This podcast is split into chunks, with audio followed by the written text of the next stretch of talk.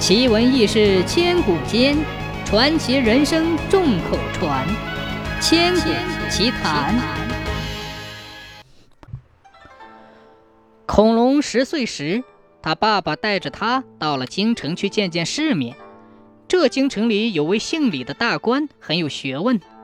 恐龙很想拜见这位大人，可是父亲说他跟李府非亲非故，恐怕拜见不成。恐龙想了想。对父亲说：“他有个办法，能叫李大人接见他。”恐龙进了李府大厅，不慌不忙往前排的红木椅上一坐。由于人小，他坐在椅子上，两脚悬空。李大人见到恐龙，上上下下打量了一番，心中有些疑惑。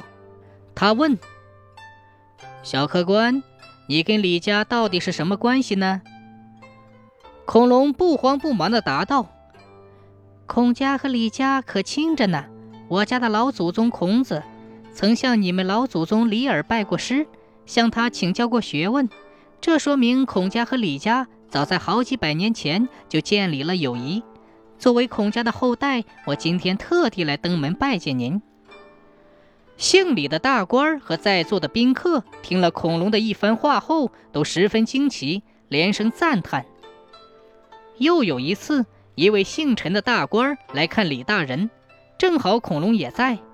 李大人指着恐龙说：“这孩子是一位人间奇童。”姓陈的大官说：“嘿，小时候聪明，长大了不一定有用哦。”恐龙一听，马上做出反应，他对这位大官说：“这样说来，大人您小时候肯定很聪明呢。”姓陈的大官一听这话，不敢小瞧他了，夸奖他说：“嘿嘿，这孩子可真不简单，长大后必定是个了不起的人物。”果然，孔龙长大之后被曹操重用，与其他六位才子一起被称为建安七子。